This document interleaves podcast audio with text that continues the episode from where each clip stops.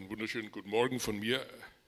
Und es ist ja nun eine sehr ermutigende Geschichte, wenn man gleich so angekündigt wird mit der wortgewaltigen Predigt.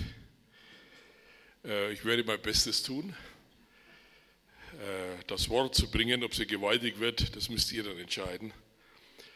Preis dem Herrn. Ich möchte noch beten, bevor wir jetzt das Wort näher betrachten. Vater, wir danken dir, dass wir zusammenkommen dürfen, um dich anzubeten. Welch ein Privileg, in deine Gegenwart kommen zu dürfen, Herr, von dir angenommen sein zu dürfen und von dir eine Perspektive für das Leben bekommen zu haben. So segne du jetzt das Wort, segne du die Hörer und auch mich, Herr, wenn ich das Wort weitergebe. Du bist der Herr und ohne dich können wir nichts tun. Wir preisen und danken deinen Namen. Amen. Ich möchte heute Morgen einmal ein Thema nehmen, über das ich bisher selber noch nie gepredigt habe und auch sehr wenig gehört habe. Ich nehme derzeit oder schon seit längerer Zeit an einem äh, Online-Bibelkreis teil. Und da haben wir uns das schwere Thema, nämlich die Offenbarung, vorgenommen. Die Offenbarung ist ja ein sehr wichtiges Buch, denn es ist das einzige Buch, wo es heißt, dass wir gesegnet sind, wenn wir diese Worte hören wenn wir das Buch lesen. Und doch ist es für viele ein Buch mit sieben Siegeln. Und mein Thema heute ist der weinende Apostel. Ich selber habe dieses Buch schon öfter gelesen, aber man liest dieses Buch eigentlich immer so mit großen Fragezeichen. Man liest es durch, aber vieles äh, darin versteht man nicht. Denn es ist ja für die Zukunft geschrieben, was die Zukunft alles bringen wird. Manchen macht es Angst, manchen macht es Freude, aber äh, es gibt sehr viele Interpretationen und darum will ich mich heute einmal äh, an das fünfte Kapitel wagen und das fünfte Kapitel mit euch betrachten, mit dem, was Gott mir äh, hier gezeigt hat, besonders auch angeregt durch diesen Bibelkreis, den äh, ich äh, seit längerer Zeit besuchen kann. Und ich habe dieses Buch, da geht es nämlich da heißt die Überschrift schon das Buch mit sieben Siegeln. Und es ist wahrlich ein Buch mit sieben Siegeln. Ich habe das auch immer so gesehen, denn äh, es ist ein eigentlich verborgenes Buch. Und gerade dieses Kapitel 5, da geht es um dieses erste Mal, wo diese Siegel geöffnet werden. Und dazu möchte ich heute einige Gedanken mit euch teilen. Ich möchte dazu lesen aus Offenbarung Kapitel 5, die Verse 1 äh, bis 3 zuerst einmal. Und ich sah in der rechten Hand dessen, der auf dem Thron saß, ein Buch beschrieben mit äh, innen und außen, versiegelt mit sieben Siegeln. Und ich sah einen starken Engel, der rief mit großer Stimme, wer ist würdig, das Buch aufzutun und seine Siegel zu brechen? Und niemand, weder im Himmel noch auf Erden, noch unter der Erde konnte das Buch auftun, noch es sehen. Mir ging es auch immer so. Ich habe das gelesen, wer kann dieses Buch auftun? Was sagt dieses Buch aus? Und worum geht es hier? Es ist hier ein Buch, beschrieben innen und außen, mit einer sehr wichtigen Botschaft offensichtlich mit einer Kernbotschaft, mit einer Botschaft, die wichtig ist für die gesamte Menschheit, für die gesamte Erde, für, der, für die Zukunft dieser Erde. Und indem der Fahrplan festgelegt ist mit diesen sieben, und das ist siebenfach versiegelt. Und jetzt haben wir hier den Johannes, den Apostel, der ist bei dieser, bei, bei dieser Prozedur dabei. Er sieht, wie dieses Buch in der Hand des Lebendigen, in der Hand Gottes da ist und wie der Himmel abgesucht wird, wie die Erde abgesucht wird. Selbst unter der Erde hat man gesucht, aber es ist niemand da, der dieses Siegel öffnen kann. Und jetzt ist doch die Frage, was steht denn in diesem Buch? Welche Bedeutung hat dieses Buch denn? Dass es so wichtig ist und dass niemand würdig erfunden wurde, dieses Buch zu öffnen. Und ich glaube, das ist dem Johannes damals deutlich geworden, um was es hier geht. Darum fängt er an, bitterlich zu weinen über diesen Umstand, dass dieses Buch niemand öffnen kann. Und nach meiner Überzeugung ist es in diesem Buch der Fahrplan für, die Ende, für das Ende und den Neuanfang der Welt beschrieben und vorgegeben. Jetzt war hier, Johannes hat es begriffen. Johannes wusste, dass durch die Erlösung Jesu ein Heilsweg für die Menschheit aufgezeigt wurde. Dass hier etwas Neues geschehen ist am Kreuz von Golgatha, dass der Mensch, dass Gott den Himmel wieder geöffnet hat und dass diese Geschichte irgendwann einmal sichtbar und zu Ende geführt wird. Einmal bisher war das im Verborgenen. Jesus ist gekommen und die Welt hat ihn abgelehnt. Wir kennen das. Jesus ist am Kreuz gestorben und für jeden, der an ihn glaubt, dem hat er schon den Zugang zu dem neuen Reich gegeben, aber das neue Reich ist noch nicht sichtbar da. Da ist etwas Neues angebrochen und diese Vollendung dieses neuen Reiches ist in diesem Buch geschrieben. Ist die, da ist praktisch der Fahrplan, wie das alles enden wird, nämlich in dem Friedensreich, dass Jesus wiederkommt.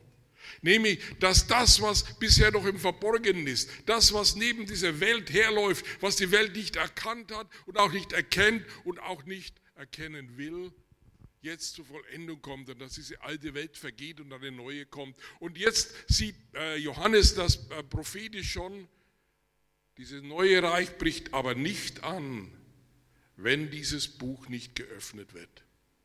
Wenn dieser Fahrplan, wenn nicht diese Vollendung kommen wird. Und darum ist für ähm, Johannes diese, diese Katastrophe perfekt. Jetzt ist er so weit gekommen. Er hat sein ganzes Leben eingesetzt, die Menschen zu Christus zu führen, das Evangelium zu verkündigen. Er war mit Jesus unterwegs. Er war unter dem Kreuz gestanden. Er hat gesehen, was es Jesus gekostet hat. Er war bei der Himmelfahrt dabei. Er war überall dabei. Und jetzt, wo das Ganze zur Vollendung kommen soll, ist niemand da der dieses Buch öffnen könnte. Er wusste aus dem Alten Testament heraus, was da kommen wird, wie wir in Jesaja 11,6 lesen. Dann werden Wolf und Lamm friedlich beieinander wohnen. Der Leopard wird beim Ziegenböckchen liegen. Kälber, Rinder und junge Löwen weiden zusammen. Ein kleiner Junge kann sie hüten. Er weiß, da kommt ein Friedensreich, das die Welt noch nie gesehen hat.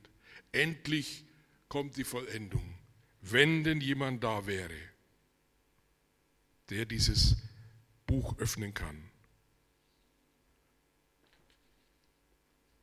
Und darum ist es auch so schrecklich für ihn, dass er weint, dass er schluchzt, dass er sagt, das kann doch nicht sein, es kann doch nicht sein, dass diese Veränderung nicht kommen wird. Und darum ist es so, so wichtig, dass wir das erkennen, dass der Plan für das Friedensreich in Gottes Hand äh, liegt. Und das ist doch das auch, und das müssen wir erkennen, und das sehen wir, und da kommen wir auf unsere Welt jetzt zurück.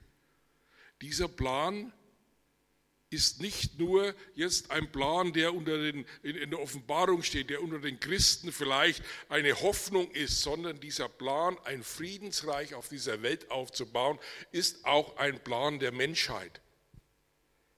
Die Menschheit ist, seitdem sie in die Sünde gefallen ist. Und darum sehen wir auch diesen Sündenfall, diese, diese Katastrophe.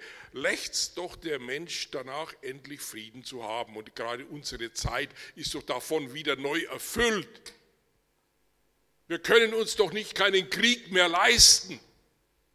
Wir brauchen doch den Frieden. Und dies ist doch keine neue Erfindung äh, der Menschheit, sondern die Menschheit hat zu allen Zeiten danach gelächzt, dieses Friedensreich auf dieser Erde aufzurichten. Und es gab viele, die versucht haben, dieses Siegel zu öffnen. Es gab unzählige Versuche und Menschen in der Geschichte der Menschheit, wo Menschen an diesem Siegel herumgebastelt haben, um endlich den Frieden zu finden.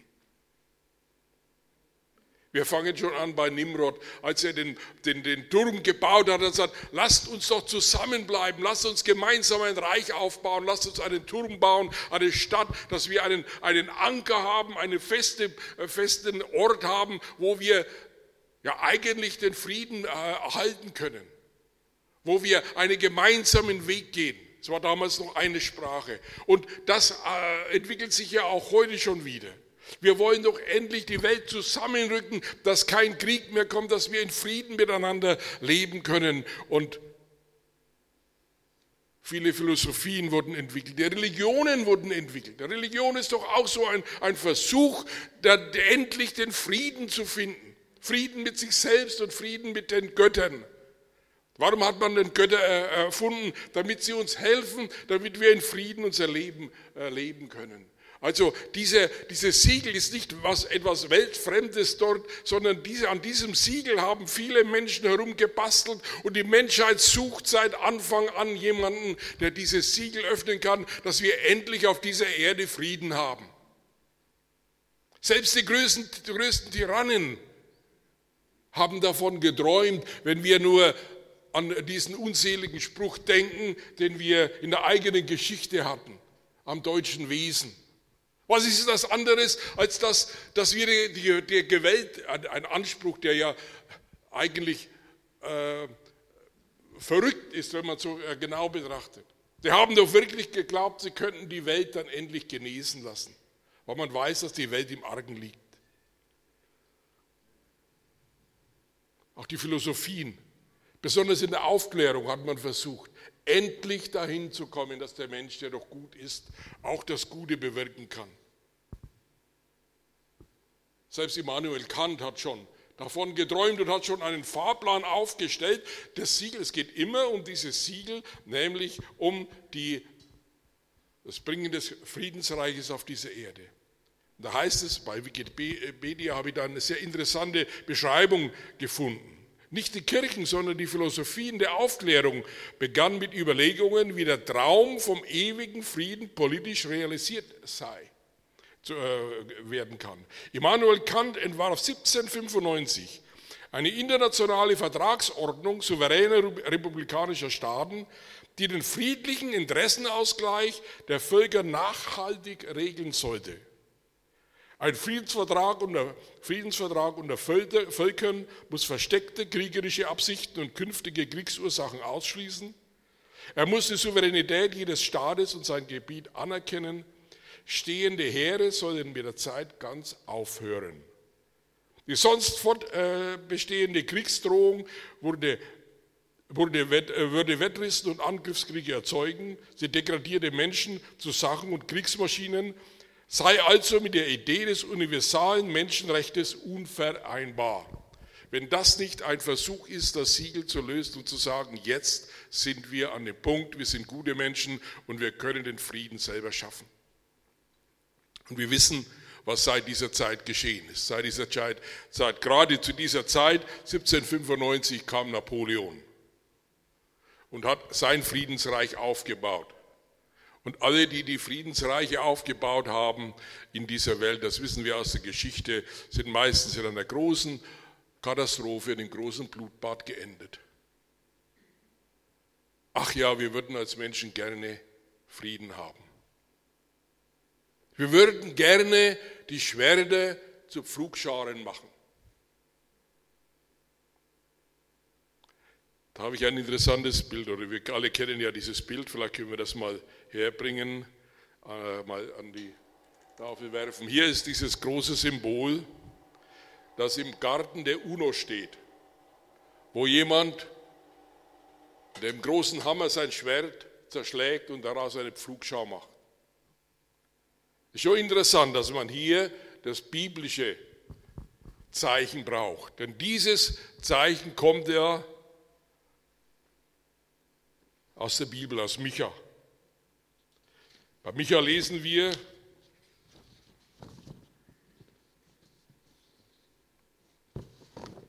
muss das gerade mal raussuchen. In den letzten Tagen aber wird der Berg, darauf des Herrn Haus ist, feststehen, höher als alle Berge und über die Hügel erhaben. Und die Völker werden herzulaufen und viele Heiden werden hingehen und sagen, kommt, lasst uns hinauf zum Berge des Herrn gehen und zum Hause des Gottes Jakobs, dass er uns lehre seine Wege und wir in seinen Pfaden wandeln. Denn von Zion wird Weisung ausgehen und des Herrn Wort von Jerusalem. Er wird unter großen Völkern richten und viele Heiden zurechtweisen in fernen Landen. Sie werden ihre Schwerter zu Pflugscharen und ihre Spieße zu Sicheln machen. Es wird kein Volk wieder das andere das Schwert erheben und sie werden hinfort nicht mehr lernen, Krieg zu führen. Ein jeder wird unter seinem Weinstock und Feigenbaum wohnen und niemand wird sie schrecken. Denn des, der Mund des Herrn Zebot hat's geredet. Und das ist das Zeichen dafür. Und wisst ihr, wer das gemacht hat? ein russischer Künstler zur Zeit des kommunistischen ähm, Regierung in Russland. Und Russland, die Sowjetunion, hat dieses als Geschenk der UNO gegeben. Russland, das kommunistische Russland, das atheistische, äh, die atheistische Sowjetunion, benutzt ein Zeichen aus der Bibel und gibt das der UNO, damit sie dieses Reich aufbaut. Wenn das nicht ein Versuch ist, das Siegel zu brechen und endlich, wir haben da noch ein anderes Bild, wo, wo man das sieht, äh, im, äh, im Garten der UNO steht es heute noch. Und hier ist dieser Traum, wir als Menschen können dieses Reich selber bauen. Daran hat die Menschheit geglaubt und glaubt sie immer noch. Brüder und Schwestern, aber was hat das für uns zu bedeuten? Ich glaube sehr viel. Denn es heißt dann in der Geschichte weiter, wenn wir weiterlesen, als äh, der Apostel weint und weiß, niemand ist da als ob er prophetisch schon die Versuche gesehen hatte, die die Menschheit unternehmen wird. Und wir wissen, wie viele Millionen durch die Sowjetunion oder den Kommunismus umgebracht wurden. Wie viele Millionen umgebracht wurden durch einen anderen Diktator, der an seinem Wesen die Welt genießen lassen wollte. Egal wen wir nehmen, alle diese Versuche, das Siegel zu lösen, hat jedes Mal in einem riesigen Blutbad geendet. Das ist der Versuch der Menschheit, den Frieden zu bringen. Und darum gibt es von dieser Welt auch keinen Frieden. Das müssen wir doch sehen, dass wir einmal eine richtige Perspektive bekommen, wohin diese Welt geht und wer den Frieden wirklich bringen kann. Dass wir eine, eine neue Perspektive bekommen, dass wir nicht die Perspektive dieser Welt äh, annehmen und sagen, ja, wenn wir diesen Krieg endlich mal in den Griff bekommen haben, wenn das vorbei ist, dann werden wir aber dafür sorgen, dass wir den, den, äh, den Frieden jetzt endlich einführen. Wir wollten den Frieden nach dem letzten Weltkrieg einführen und haben uns redlich bemüht. Hier das ist das Zeichen dafür. Und jetzt stehen wir wieder an dieser, an dieser Schwelle. Jedes Mal. Und jetzt haben wir wieder eine Perspektive. Ja, dass wir doch endlich davon weggehen würden und äh, glauben, dass diese Welt den Frieden bringt. Immer wieder hoffen wir, immer wieder wollen wir zur Normalität zurück. Wir wollen unser Leben leben unabhängig. Und diese Welt möchte nicht gestört werden. Sie braucht allerdings den Frieden, damit sie ungestört ihr Leben leben kann. Aber es wird nicht so kommen. Dass wir doch die richtige Perspektive bekommen. Und darauf möchte ich jetzt eingehen, auf eine neue Perspektive, wie dieses Problem gelöst werden kann. Und dass wir auch nicht immer wieder hereinfallen auf die Friedensversprechungen oder auf die, auf die Perspektive, die uns diese Welt bringt. Die Perspektive ist so klein. Als ob wir das begreifen würden. Auch in der jetzigen Zeit haben wir ja so viele, so viele Heilsbringer jetzt wieder, wo wir wissen, wo der Böse ist und wer der Gute ist. Und wenn wir es nur richtig machen, dann bringen wir das schon hin. Ich habe eine kleine Enkeltochter, das muss ich jetzt äh, mal erzählen, von ihrer Perspektive vom Krieg. Und ich sehe manchmal, dass wir auch so Perspektiven haben, wo wir wirklich noch, immer noch glauben, wir könnten das selber schaffen.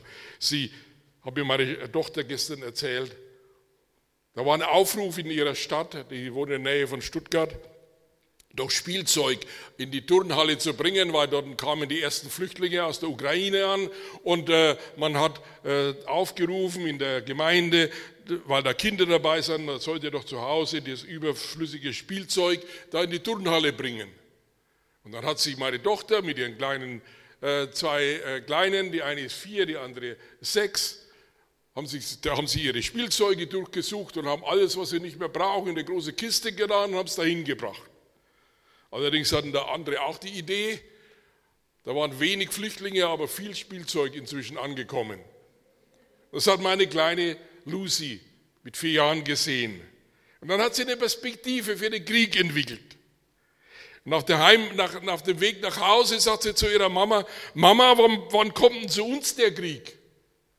Und da hat meine Tochter etwas überrascht geschaut. Er hat natürlich war klar, für die kleine Lucy Krieg bedeutet, man darf in der Turnhalle übernachten und man kriegt so viel Spielzeug, dass man gar nicht alles brauchen kann.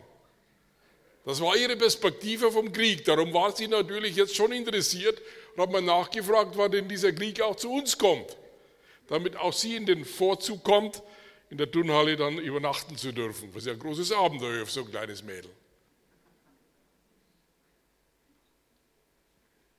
Ja, und wir haben auch immer wieder diese Illusion.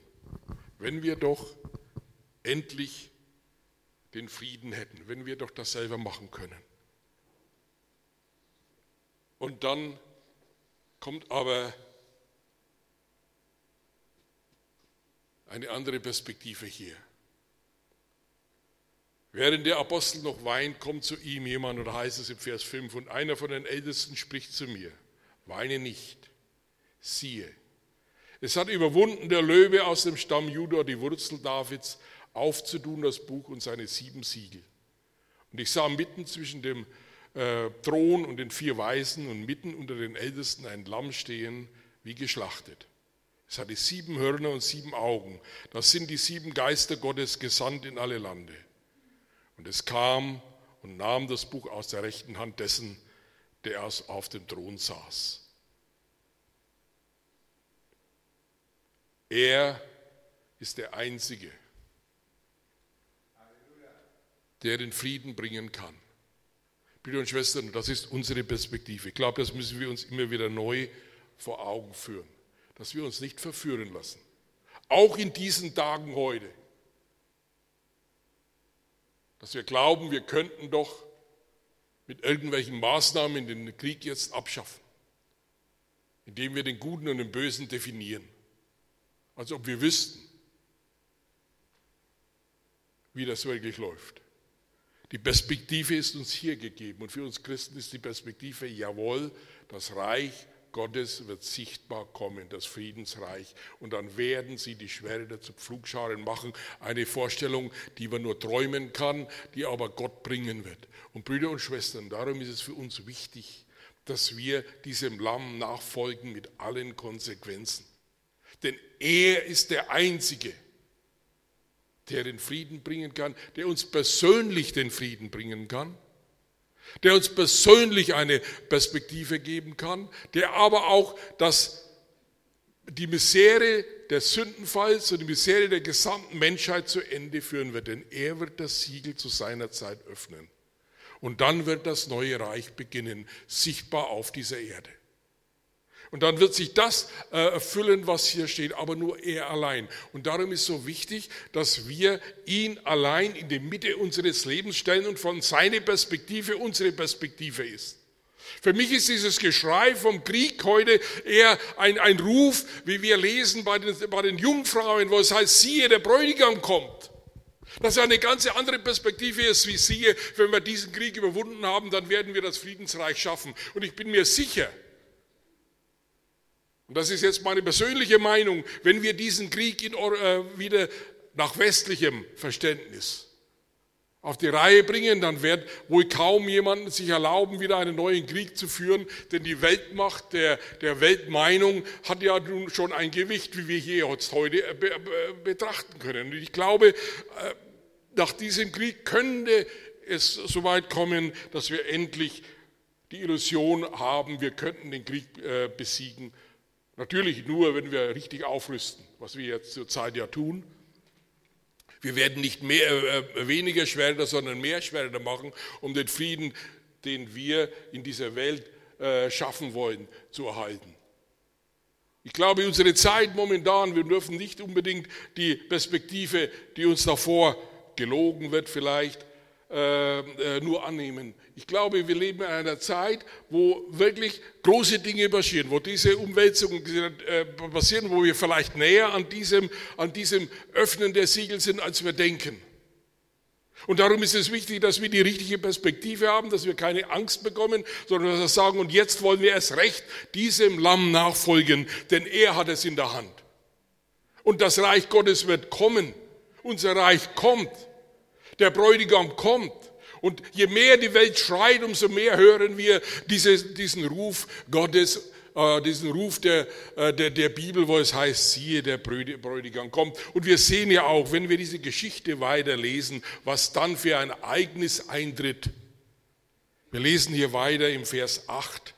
Das ist interessant. Und als das Buch, als er das Buch nahm, da fielen die vier Wesen und die 24 Ältesten nieder vor dem Lamm. Und ein jeder hatte eine Harfe und goldene Schalen voll Räucherwerk.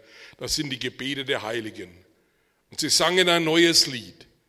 Du bist würdig zu nehmen das Buch und aufzutun seine Siegel, denn du bist geschlachtet und hast mit deinem Blut Menschen für Gott erkauft aus allen Stämmen und Sprachen und Völkern und Nationen und hast sie unserem Gott zu einem Königreich und zu Priestern gemacht und sie werden herrschen auf Erden.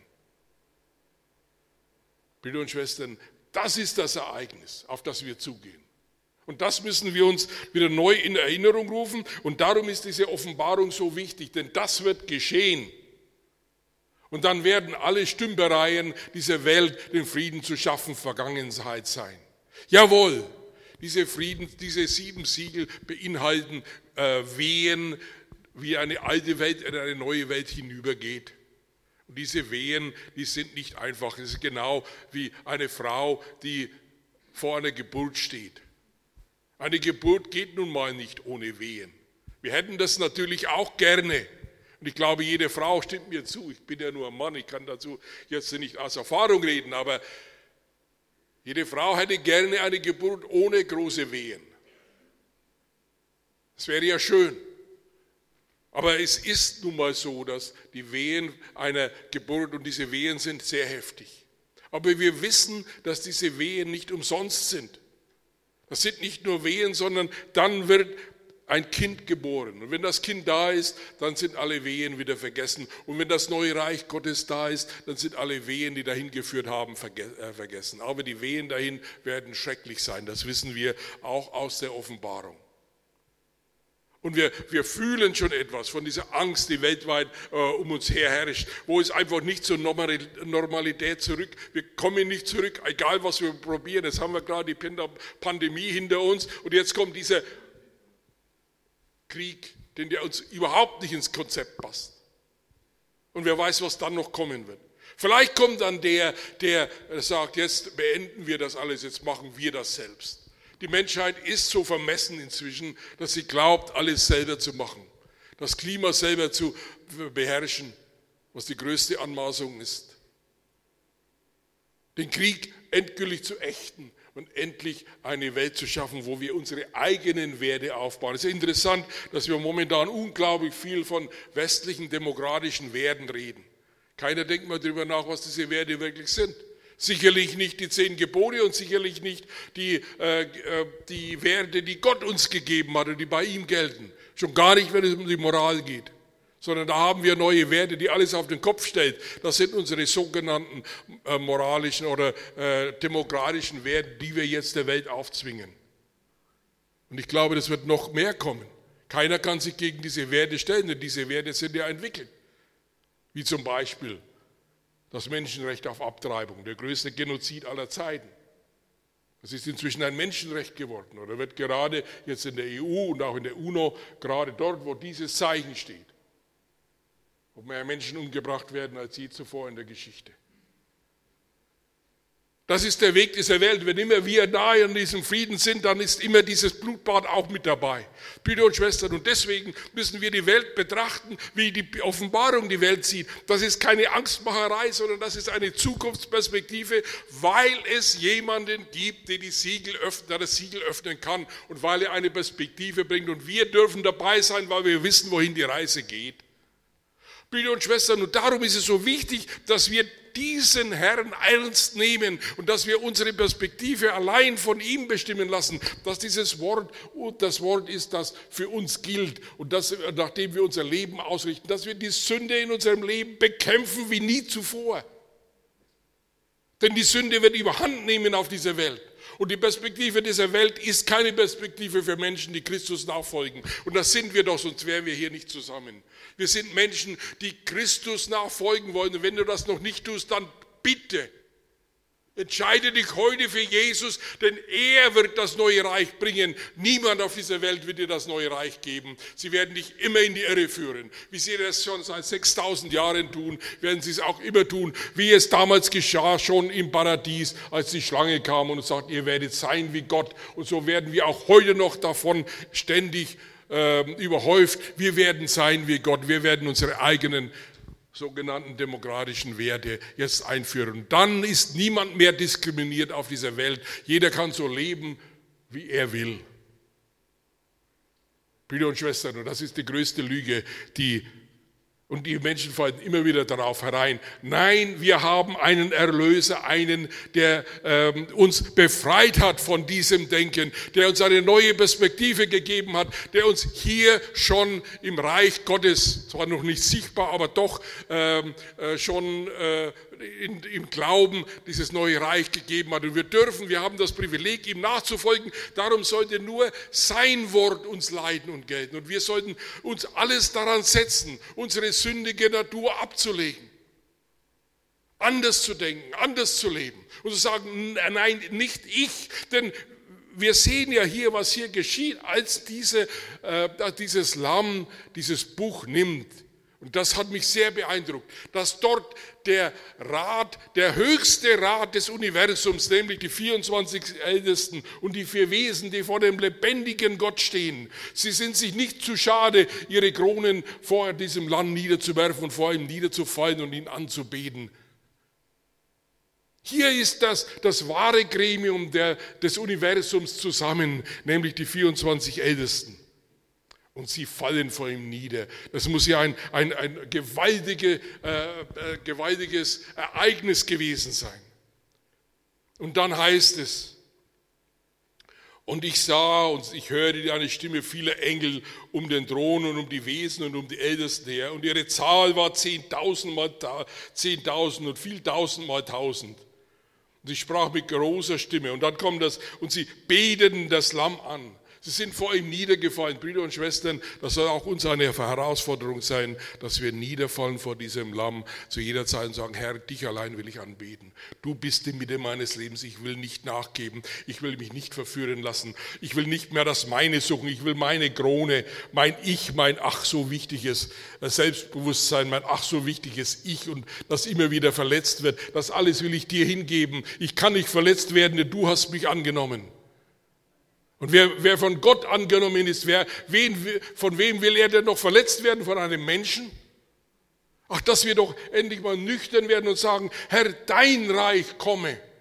Dein Wille geschehe auch bei mir. Das fängt so klein an. Das mag unscheinbar sein in dieser Welt. Das mag auch in deinem Leben unscheinbar sein. Aber es ist wichtig, dass du deine Krone immer wieder vor ihn hinlegst und sagst, Herr, nicht mein Wille, sondern dein Wille geschieht. Ich will vergeben, auch wenn der andere mir nicht vergibt. Ich will den Frieden bringen, wo ich ihn bringen kann, auch wenn der andere keinen Frieden bringt. Dazu sind wir aufgefordert und dazu sind wir befähigt wenn wir ihm nachfolgen, Brüder und Schwestern. Sage keiner, dass er das nicht kann. Es mag dir nicht immer gelingen. Das ist menschlich, denn wir sind alle schwache Menschen, die unter die Sünde gefallen sind und es gelingt uns garantiert nicht jedes Mal der Sünde zu widerstehen. Aber wir werden der Sünde nicht nachgeben, indem wir sagen, das ist halt mal so, ich bin halt mal so. Nein, ich bin von neuem geboren, wenn ich ihm nachfolge und darum ist sein Wille für mich der richtige, da ist die Hoffnung auf ihn ähm, das Einzige, was mich hält. Und das, was ich in dem Geschrei dieser Welt höre, ist, der Bräutigam kommt immer wieder neu. Macht euch bereit, geht ihm entgegen. Das ist die Aufgabe unseres Lebens, ob wir jung oder alt sind. Und diesen Kampf dürfen wir nicht nachgeben. Dieser Kampf wird immer ein Kampf bleiben und der schmale Weg wird immer ein schmaler Weg bleiben. Der wird nicht breiter, auch wenn du lange darauf gehst. Im Gegenteil. Er wird eher schmaler.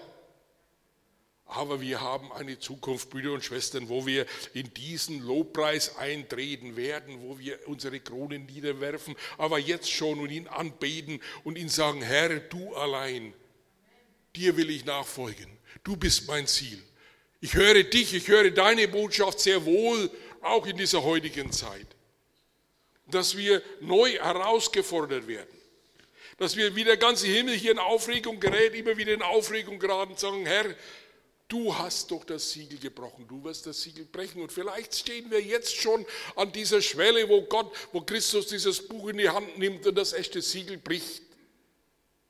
Die Welt nicht mehr zur Ruhe kommt, bis das sein Reich kommt und er selber wiederkommen wird. Denn das hat er verheißen und er wird wiederkommen, Brüder und Schwestern. Ob wir das erleben oder nicht, spielt keine Rolle. Er wird wiederkommen, er wird sein Reich aufrichten. Wo, wir, wo der Löwe neben dem Lamme weidet. Eine unvorstellbare Schönheit, wo jeder unter seinem, übrigens, wo jeder unter seinem Weinstock unbehelligt sein wird. Da heißt es nicht mehr im Schweiße deines Angesichts sollst du dein Brot äh, essen, sondern es wird jeder unter seinem Weinstock sein. Das heißt, es wird Frieden herrschen. Die äh, Bibel beschreibt es als das tausendjährige Reich, wo es dann heißt, dass der Jüngling, es wird jemand, der mit 100 Jahren stirbt, wird als Jüngling gelten wo die Menschen wieder alt werden, wie fast das ganze tausendjährige Reich durchleben werden. Auch etwas alles, was wir uns nicht vorstellen können, brauchen wir uns auch nicht. Aber die Bibel hat es verheißen und wir wollen es im Glauben annehmen. Das ist das Reich, das auf uns zukommt. Und dann werden wir in seiner Herrlichkeit sein. Dass wir den Kampf um dieses große Ziel wieder aufnehmen, dass wir unser Leben in den Dienst Christus stellen, wo immer Gott dich hingestellt hat. Und das ist immer wichtig, dass wir äh, dort, wo wir stehen, dies, ähm, äh, dies äh, durchführen und nicht immer warten, dass es vielleicht irgendwann besser wird und dann werden wir das schon tun. Sondern dort, wo wir sind, können wir Frieden bringen. Dort, wo wir sind, können wir der Sünde widerstehen. Dort, wo wir sind, können wir unsere Krone niederlegen und nicht mehr unseren Vorteil suchen, sondern seinen Vorteil. Und auch den Vorteil des anderen über den eigenen Vorteil stehen. Denn unser Vorteil ist doch schon geschehen. Wir haben einen Herrn, der uns schon erwählt hat. Und diese Erwählung kann niemand von uns nehmen. Niemand kann uns aus seiner Hand reißen, außer wir laufen selber davon. Und darum, aber das, das, das ist nicht eine Sache, die man so nebenbei mal als Hobby betreibt. Man kann nicht als Hobby Christ sein. Entweder ich bin ganz Christ oder ich lasse es sein. Aber nebenbei geht das nicht sondern jeder von uns ist komplett herausgefordert, dass wir jeden Morgen aufstehen und sagen, Herr, dein Wille geschehe, zeige mir heute deinen Willen. Und dass wir abends sagen, Herr, vergib mir, wo ich deinen Willen nicht getan habe, aber ich will es morgen neu versuchen, dass wir niemals aufgeben in der Nachfolge Christi, dass wir da niemals schwach werden. Egal auf welcher Seite wir stehen. Dass wir, ob wir nun, ob es uns nun gut geht oder ob es uns schlecht geht, ob wir gerade große Erfolge haben oder wir, ob wir gerade in den Misserfolgen, äh, die Misserfolge kein Ende haben. Ob wir in Gesundheit leben oder ob wir in Krankheit leben, wo die Krankheit kein Ende nimmt. Also in diesen Situationen, das sind alle Situationen, die in dieser Welt einfach da sind, aber die wir überwinden können, wenn wir eine Hoffnung haben und wenn wir die Hoffnung nicht aufgeben, denn sein Reich wird kommen.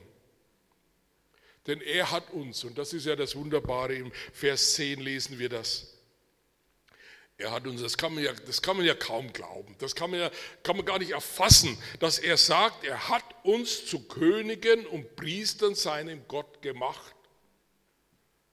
Da möchte doch jeder gleich sagen, der Herr, König und Priester, das kann ja mal Billy Graham oder vielleicht einer der Großen sein, aber ich bin doch froh, wenn ich Türsteher bin in deinem Reich.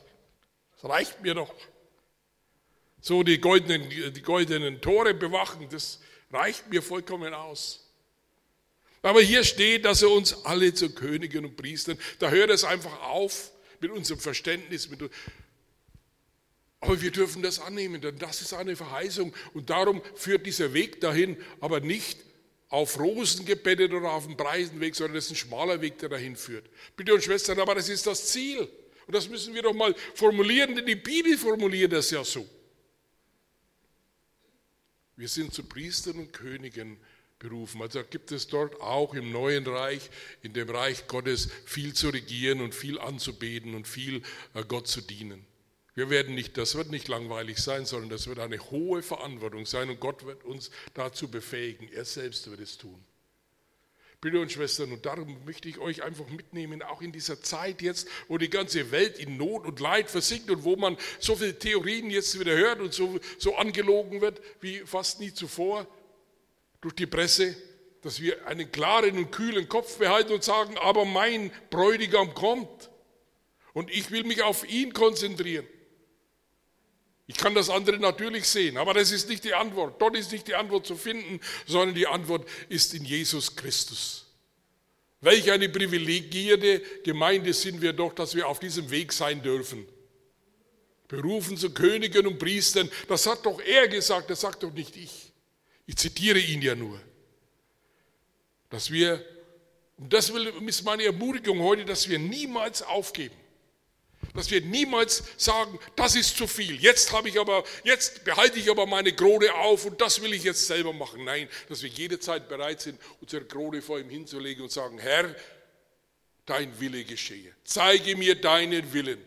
Hilf mir, die Sünde zu überwinden in meinem Leben. Hilf mir, äh, einfach diesen Kampf wieder neu aufzunehmen. Hilf mir, dass ich nicht das meine suche, sondern dass ich das deine suche. Hilf mir, dass ich nicht mich selbst verwirkliche, sondern dass ich dich verwirkliche in mir. Eine Selbstverwirklichung ist der Weg in die Irre. Wenn die ganze Welt danach schreit, ich will Christus verwirklichen und sagen, Herr, verwirkliche du dich, dass man, an, dass man an mir sieht, dass du da bist, dass du in mir wirkst, dass du mir etwas Neues gemacht hast. Und wenn es mir heute nicht gelingt, dann wird es mir morgen gelingen. Ich habe ein ganzes Leben lang Zeit, aber eines werde ich nicht tun. Ich werde dich nicht verraten und ich werde niemals von diesem Weg abweichen. Brüder und Schwestern, das möchte ich heute Morgen euch mitgeben, dass wir in diesen Tagen keine Angst mehr haben, sondern wissen, unser Herr kommt und er hat die Verheißung gegeben. Und so auch, egal wie lange er braucht, er wird kommen und er hat uns erlöst und er wird uns in sein neues Reich hineinnehmen und wird in seinem neuen Reich uns einsetzen als Könige und Priester. Möge Gott uns dazu segnen. Amen.